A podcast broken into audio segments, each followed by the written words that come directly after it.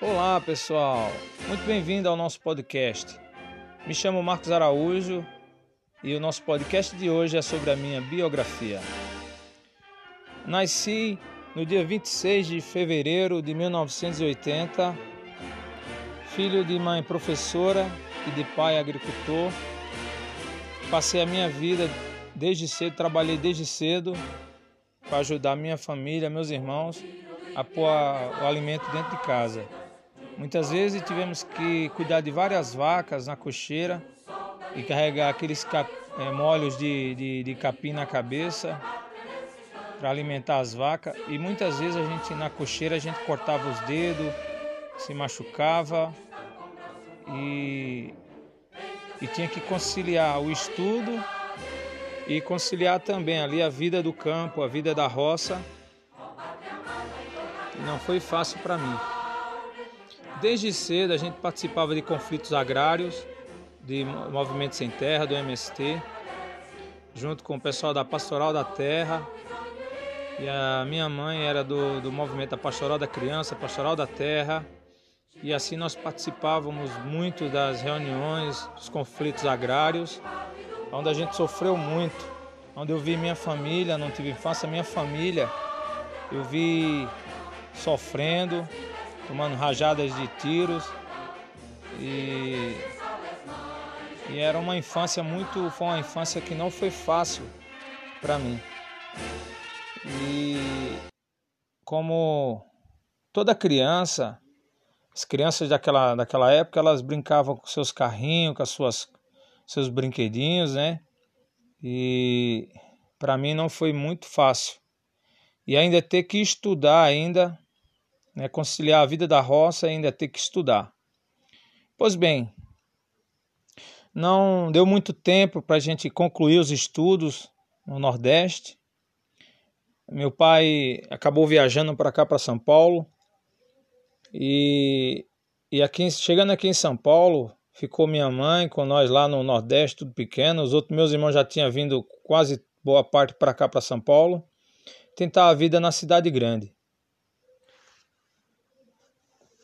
E não demorou muito, né? a crise aumentou, né? a fome apertou e nós tivemos que eu tive que voltar, que vir aqui para São Paulo tentar a vida também. Assim que completei uma idade maiorzinha, né? Fiquei de maior e decidi vir aqui para São Paulo. Em 2003 para 2004 eu saí da minha terra para cá para São Paulo aonde comecei minha vida né, na cidade grande, sem lá muito conhecimento, passei muitas privações para chegar até aqui, mas continuamos a vida sonhando como quem sonha e procurando alguma perspectiva melhor. E na minha vida nunca foi fácil. Né? Jovem da roça, do campo. Achei até que a vida da cidade seria uma vida mais bacana, uma vida mais fácil e é ao contrário. A gente que é da roça tem mais costume, mais habilidade com as coisas da roça. E minha mãe sempre me falava, né, sempre me aconselhava que se a gente não estudasse, né, futuramente a gente podia se arrepender. E foi exatamente isso que aconteceu, mas é, a gente sempre pensava, sempre né, tinha interesse em estudar, mas sempre as escolas foi sempre distante. Pois naquela época, lá na, na, na minha cidade, eu tive que ir morar com meus avós, né, e era muito longe, eu tinha que andar muito a pé, debaixo de chuva, debaixo de sol, para estudar, para ser alguém na vida. Como eu já tinha falado, ao chegar aqui em São Paulo, iniciei aqui é, a minha luta por emprego e aqui como as pessoas da zona urbana elas têm mais oportunidade para estudar, ela tem, tende a se ocupar mais em estudo e, e se formar mais, mais fácil, mais rápido. A minha luta agora era em concluir o meu segundo grau que eu não tinha concluído. E não é muito fácil para um jovem, para um, uma pessoa, né, ter que é, continuar a sua vida, ter que estudar de novo para é, conseguir alguma coisa, para ser alguém na vida. Sofri muito, né, passei muitas privações, mas conheci a minha esposa, que sou casado hoje, né? Tem, temos três filhos e, e começou a minha trajetória aí para se qualificar profissionalmente, né? Tendo em vista que eu já tinha passado por várias empresas aqui em São Paulo, como por exemplo no na usina hidrelétrica do Porto de Santos, trabalhei, é, trabalhei no grupo MPE, é, MPE Montagens e Projetos Especiais, Trabalhei na, no grupo Silvio Santos. Trabalhei também é, no numa empresa prestadora de serviço da Companhia Suzano Papel e Celulose. E anteriormente, no Nordeste, sempre ligado ao associativismo, cooperativismo. Também trabalhei pelo Banco do Nordeste do Brasil dando palestras do PRONAF, que é o Programa Nacional de Fortalecimento da Agricultura Familiar. E aproveitando a oportunidade, o gancho, é, minha mãe, ela, ela, ela que fundou o Sindicato dos Professores na Paraíba, uma mulher guerreira, uma mulher muito é, resiliente. E a gente, a minha família também, família de, de políticos, famílias de pessoas influentes, é, alguns policiais. E, e para mim nunca, nunca foi fácil aqui. E agora, atualmente, é, eu faço faculdade com muito orgulho, com muita alegria. E iniciei a faculdade de serviços sociais com a intenção de servir a sociedade da melhor forma possível. Estou pensando muito aí em em que que eu posso ser útil na sociedade. Hoje sou líder comunitário também da minha da, da, da minha do meu distrito de Itaspeba. Comecei na, na, na, Fazenda Pedra Branca, onde eu moro atualmente, e agora é, em pedido do, do, da população, de muitos da população, né? Hoje eu sou líder comunitário em Itaçupeba. E nossos, um dos nossos maiores e principais objetivos é lutar por aqueles que é, muitas vezes não têm conhecimento da lei, muitas vezes são os menos favorecidos. Eu sempre venho lutando por essa, por essa classe né? E hoje eu defendo com toda alegria né, o meu, a minha classe acadêmica dos universitários. E hoje eu faço logística, parei a faculdade de serviços sociais e iniciei a de logística por ser uma faculdade mais rápida para ter uma formação acadêmica. É, sempre pensando em servir a minha sociedade, o próximo, e sempre olhando e apontando aí para as políticas como como a minha mãe né, foi uma das fundadoras do PT no Nordeste. Naquela época a gente eu acreditava muito no PT e hoje infelizmente é, não mudei de opinião devido a muitas coisas que eu vi e desacreditando aí do, do dessa sigla PT, desacreditando dessa sigla MST. Hoje eu sigo como uma pessoa de direita por, por defender os princípios ideais da família, né? Do defender também os valores, não não desrespeitando a, a vida dos outros, jamais só jamais acho uma pessoa homofóbica como o normal, isso aí de maneira nenhuma eu Eu acho bacana isso aí. É, o machismo também, não, não dou valor ao machismo, porque pela Bíblia nós devemos amar as pessoas do jeito que elas são. Do jeito que elas são, a gente tem que acreditar, né, e, e, e respeitá-las, né? E e assim eu vim, eu venho fazendo, ajudando né, minha comunidade da melhor forma possível. E gostaria muito, gostaria muito de, de eu gostaria muito de, de, de, poder contribuir mais com a minha sociedade. Sempre que posso, é, estudo a política, estudo as leis, a Constituição Federal, o Código Civil Brasileiro, o Código Penal Brasileiro, o Código de, de, de, de Trânsito, todas as leis eu procuro sempre estar estudando e analisando, porque é as leis que nos rege, a lei que é, nos protege e nos defende. E é por causa de nós que existem as leis.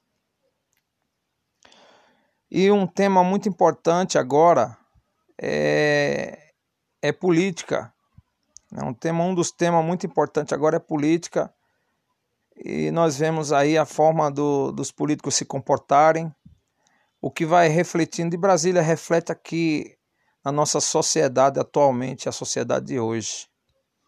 E um tema muito relevante é, é a questão do meio ambiente e a questão também é, dos produtores rurais, os trabalhadores, que muitas vezes ah, devemos olhar para o meio ambiente, mas sem desrespeitar o, o pequeno trabalhador rural que põe o alimento na mesa das pessoas, que é, generosamente tem doado, tem dado sua parcela de contribuição para colocar o alimento orgânico na mesa do, de todos.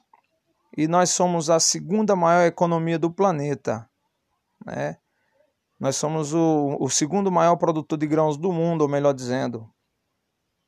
E para nós, eu vindo da, da roça, filho de agricultor, para mim é um, é um grande é, uma, é um grande avanço, um grande orgulho e sempre vou defender essa, essa classe que é do, dos trabalhadores rurais, que é de todos aqueles que, assim como eu, veio da roça e eu dou muito valor à roça porque naquela época a gente muitas vezes não dava tempo nem de almoçar e, e, comia o que produzia lá no meio da roça, milho, às vezes salva milho no meio das roças, no meio das plantações, é, frutas e muitas coisas, não é?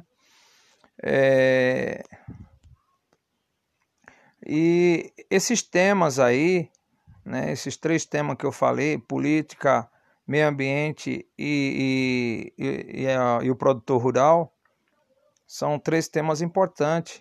O primeiro tema, a política, eu queria trazer para vocês que antes de, você, de vocês votarem, eu queria desmistificar aí a, essa questão aí, é, que política não é para pobre, que política não é para gente negra, que política não é para uh, para nós que somos pobres.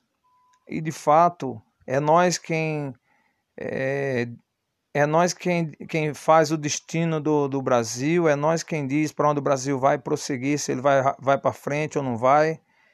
E por isso eu já inicio aqui desde já uma campanha de conscientização ao voto. É, vamos dar mais valor né, ao voto, vamos nos conscientizar, vamos é, pregar para as pessoas que realmente, se nós não escolhermos os nossos candidatos, nós vamos realmente nós vamos perecer, nós vamos sofrer aí, porque exatamente por não escolher é o que passamos muitas vezes aí sem com os parlamentares que não tem nada a oferecer, porque na verdade ele nunca foi político.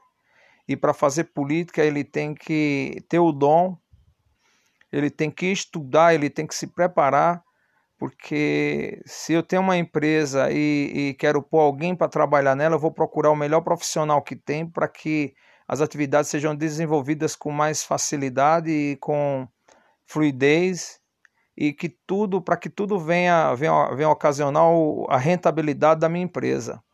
Da mesma forma é a nossa nossa nação chamada Brasil, nosso tesouro nacional, nossos impostos, a nossa carga tributária, que por sinal é uma das mais altas do planeta.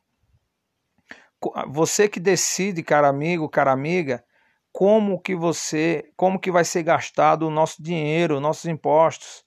E se a pessoa não tem projeto, não tem é, é, iniciativa, não tem entendimento, ele não sabe onde, onde vai gastar, onde vai aplicar o dinheiro dos impostos.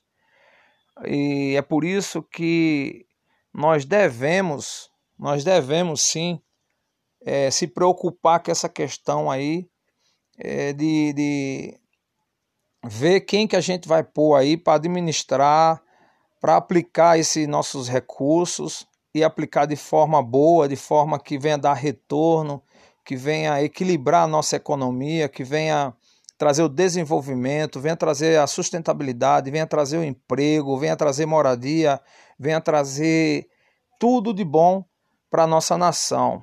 Por isso, mais uma vez, reafirmo Vamos analisar, pessoal, quem que está passando aí, quem que está pedindo o seu voto. Vamos analisar os projetos dele, as propostas deles.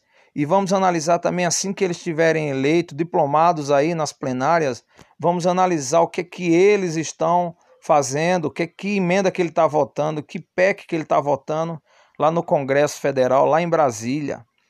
Então, é, aí deixa um alerta aqueles candidatos que vêm oferecendo propina, compras de voto, que vem oferecendo aí, é, muitas vezes não tem nada a oferecer, muitas vezes vem oferecendo aí, aproveitando aí a, a ocasião, a oportunidade aí, os oportunistas, políticos oportunistas, é, e às vezes oferece uma cesta básica, às vezes oferece 50 reais, não tem a vergonha de nos comprar com, com maniaria. E muitas vezes nós por não por não achar que não tem mais esperança, que o Brasil está acabado, que não tem mais esperança, muitas vezes fala, ah, não vou ganhar nada mesmo, então eles não faz nada mesmo, então é isso mesmo, vou pegar esse dinheiro aí vou, e vou, vou pegar para mim não ficar sem. Pessoal, é, infelizmente, essa é uma das é, esse é, o, é um, o principal problema da nossa nação. Nós temos que se preocupar em não, em não fazer isso, em não se vender, porque primeiro que vender o voto é crime, né? E comprar voto e vender é crime, com certeza, porque é a, é nossa nação que está em jogo, é a, a educação do seu filho, é a economia que está em jogo. E um, um, político, quando ele faz isso, ele já está dizendo quem que ele é, ele não tem nenhuma proposta, ele não tem nada a nos oferecer, ele é um criminoso. E não devemos eleger criminosos, não. O lugar de criminoso é na cadeia. É por isso que o Brasil vai do jeito que vai. Mas hoje, com o aumento, o avanço da tecnologia, o que, que acontece? Esse, esse avanço dessa tecnologia, hoje em dia os políticos estão ficando mais restritos, eles estão mais com medo, de, de, de fazer os desvios nos cofres públicos aí, de, de cometer é, crimes. E como em qualquer outro lugar, na política, gente, nós não vamos igualar todo mundo, porque tem aquelas pessoas que têm um pensamento bom e não conseguem fazer nada, mas têm um pensamento bom. E com certeza seria uma injustiça é, criminalizar e penalizar todos os políticos. Não. Não, porque eu acredito muito ainda que tem alguns brasileiros que pensam realmente na nação e não pode fazer nada, muitas vezes está de mãos amarradas. Mas que nós deveríamos pensar muito, nós deveríamos já analisar desde já a conduta de cada pessoa que está se candidatando aí, se ele tem qualificação profissional, se ele é uma pessoa preparada, se ele é uma pessoa certa para assumir o, o destino dos nossos impostos, para saber onde é que ele vai gastar, administrar nossa, nossas finanças, nossos recursos, nossos impostos.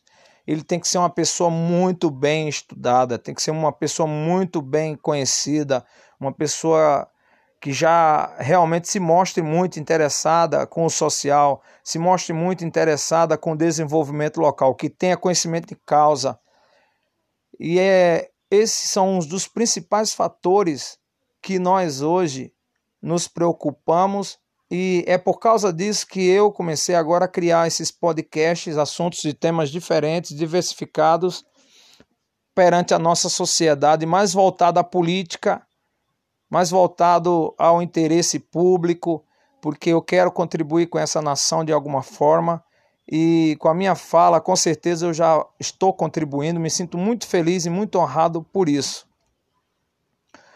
E com certeza, e com certeza você vai pensar e analisar duas vezes e vai ver que lugar de, de, de pobre é na política.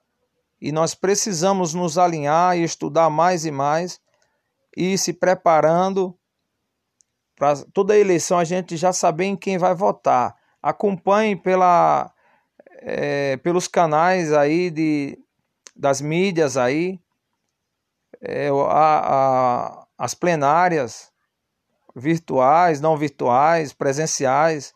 Você tem acesso ao, ao legislativo através da lei da legislação participativa, então todos nós temos acesso.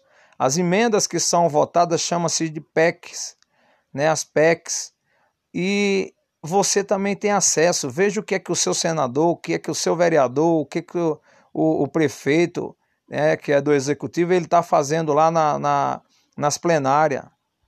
E mais do que tudo, vamos entender que é, eu queria dar uma pequena explanada sobre o, o, legislativo e o executivo, que já vem de, é o de baixo, é um dos primeiros cargos, o executivo já está dizendo, ele vai executar o, os projetos, né, ele vai investir e aplicar o, os recursos dos impostos da, do município. E o legislativo, que é o, os vereadores, é, eles vão criar a lei e fiscalizar o órgão, o poder executivo, tá bom?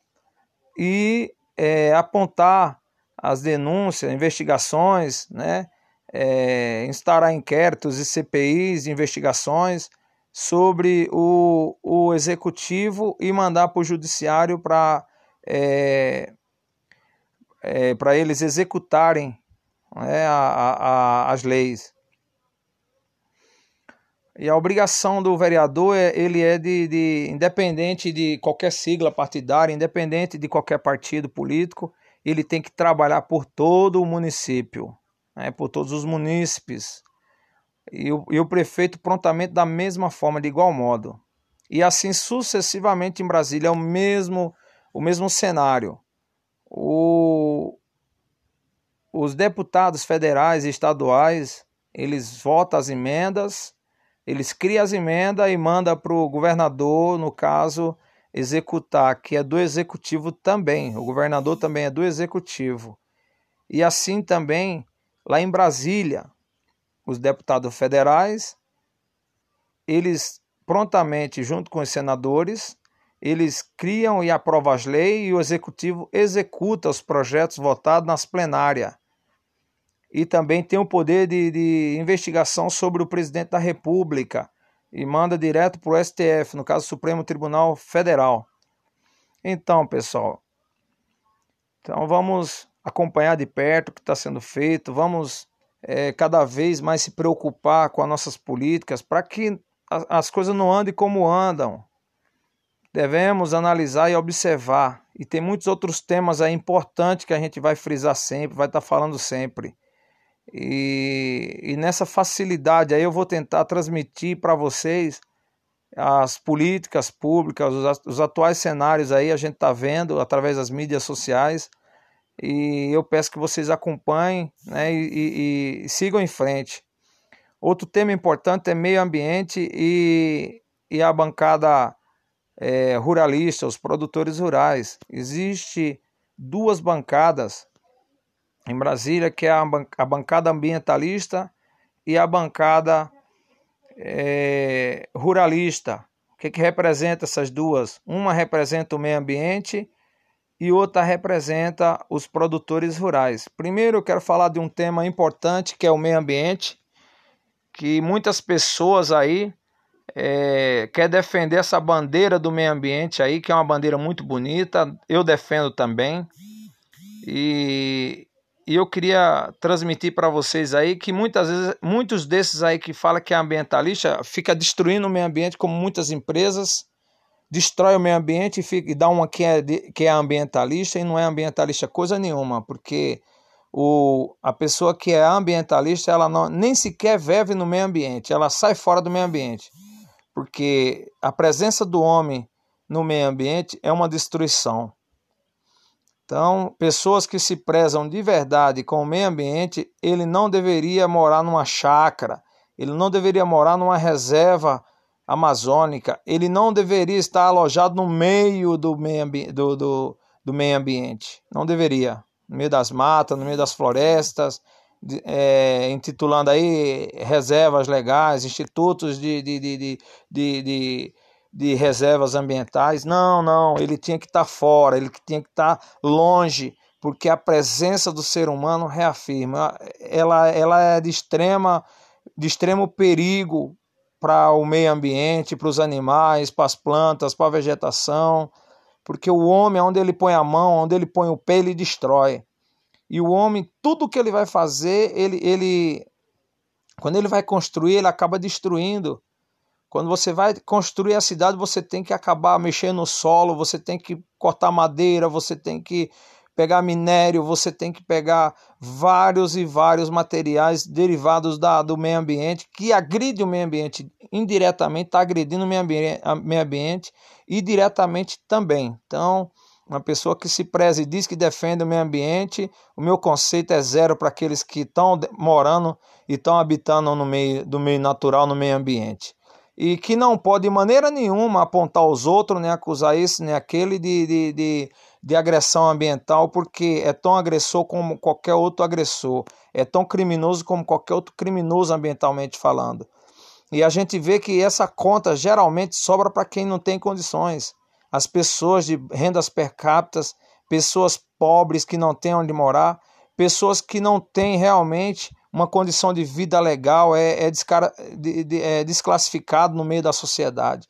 E as pessoas têm que observarem que esse tipo de conduta, esse tipo de atitude de ação em relação aos menos favorecidos está errada. Porque, primeiro, que a terra é da União, a terra é de todos nós, a nação é quem é detentora, a, a União é detentora da, da, das terras. E não o título quem inventou foi o homem, mas a terra é de Deus, é de todos nós que estamos nesse planeta.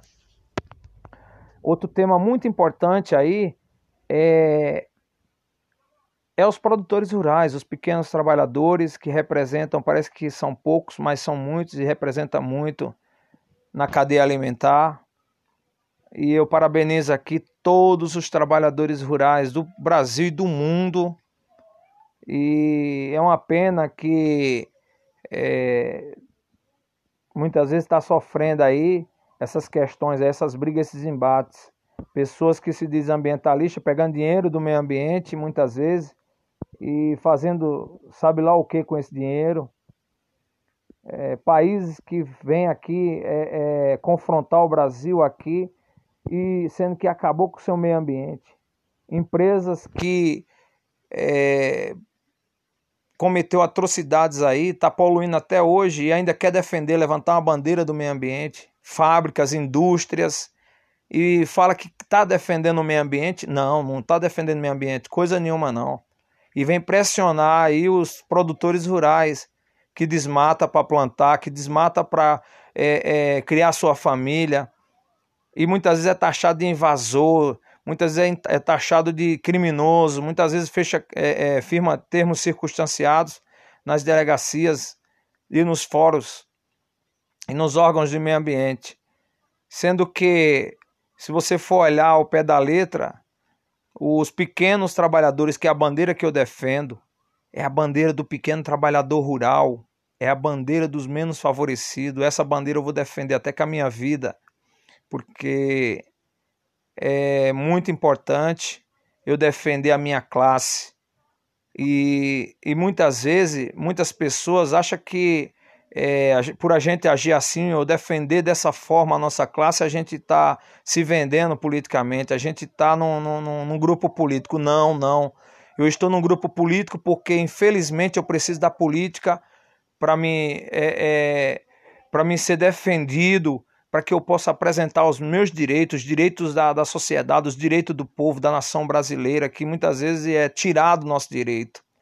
E eu sou um dos poucos pobres e agricultor, filho de agricultor, que grito aqui é, a, a criação de novas leis, a criação do, do legislativo mais, mais límpido, leis mais próximas do, do, dos menos favorecidos, leis mais próximas daqueles que estão sofrendo nos grandes centros urbanos. Eu fico olhando e muitas vezes eu fico triste ao ver pessoas que veio lá do, do Nordeste e aglomerou o, o, a terceira maior metrópole do mundo, que é São Paulo, e hoje em dia está coberto de pessoas de, de outros estados que veio para cá, para São Paulo, e sofrendo, é, é, veio atrás de, de, de, de algum objetivo, de algum sonho, e não conseguiu porque não deu tempo de estudar, não deu tempo de se formar. Aqui você só encontra pessoas formadas é, com três, quatro faculdades, enquanto você não terminou nenhuma ainda. Então a, a probabilidade de você arrumar um emprego que preste é muito mínima, a não ser serviços mais braçais, serviços mais forçados, mais pesados e muitas vezes, como já vem muito cansado, né, muitas vezes já vem muito sofrido, não consegue muito, trabalhar muito. E, e eu deixo aqui, mais uma vez aqui, a minha fala é, em cima do, dos produtores e trabalhadores, pequenos trabalhadores rurais. É a classe que mais trabalha, é uma das classes que muito tem cooperado e colaborado com o Brasil. E hoje em dia, é, o agronegócio está muito em alta no Brasil, porque é, nós somos uma potência na agricultura, no agronegócio, e vamos aproveitar essa, essa oportunidade. É, tem muitos recursos do governo federal destinados à agricultura familiar, e por sinal sou até especialista no PRONAF que é o Programa Nacional de Fortalecimento da Agricultura Familiar, tem muito, é, muita, muito dinheiro aí, muito recurso destinado à agricultura, que é o, o Plano Safra de, deste 2021, 2021, 2022, são 500 bilhões de reais disponível para a agricultura familiar e para a agricultura no geral no Brasil. Então, gente, vamos aproveitar, vamos é, correr atrás, ah, o nosso próximo podcast, eu vou dar um podcast sobre os programas do governo federais, do, os programas do governo federal, que é, o, é as linhas de crédito do governo e o agronegócio, pois eu sou especialista do Pronaf. Não é? Eu trabalhei muito tempo com, com essas linhas de crédito e em outra a gente vai dar aí é, um, um breve relato aí sobre o INCRA, Instituto Nacional de Colonização da Reforma Agrária. É, e tem muitos outros e outros temas aí que eu vou, eu vou frisar um tema e vou falar 20, 30 minutos num tema só aí para que a gente explane bem. E forte abraço para vocês. É, não vamos desistir do Brasil, não vamos desistir do nosso meio ambiente, não vamos desistir dos nossos pequenos trabalhadores rurais, mas não vamos também atrapalhar é, vamos é, trazer campanhas de conscientização, campanhas de, de que realmente venha trazer o desenvolvimento para o povo, venha falar de desenvolvimento local, venha falar de desenvolvimento sustentável, sustentabilidade. Gente, beijão no coração de vocês. É, curta minhas, a, nossas páginas aí no Facebook, né? É, Marcos Araújo. É, tem outras páginas aí que você é, pode encontrar aí. Depois eu vou estar divulgando, né? Depois eu vou estar aí é, com o nosso canal no YouTube também, para a gente estar divulgando aí e mostrando para vocês e falando e comentando aí sobre as nossas políticas no Brasil. Gente, eu agradeço aí ao seu ouvido aí, agradeço aí a carona aí e, e vamos adiante, vamos é, pregar aí para as pessoas que realmente política é para nós. E precisamos de sangue novo na política, pessoas novas na política. Vamos analisar mais as propostas dos nossos candidatos. Vamos analisar mais o que é que eles têm proposto para nós. E eu deixo aqui um abraço e um beijo para vocês no coração de vocês. Espero vocês no próximo podcast. Esse seu amigo é Marcos Araújo e até mais.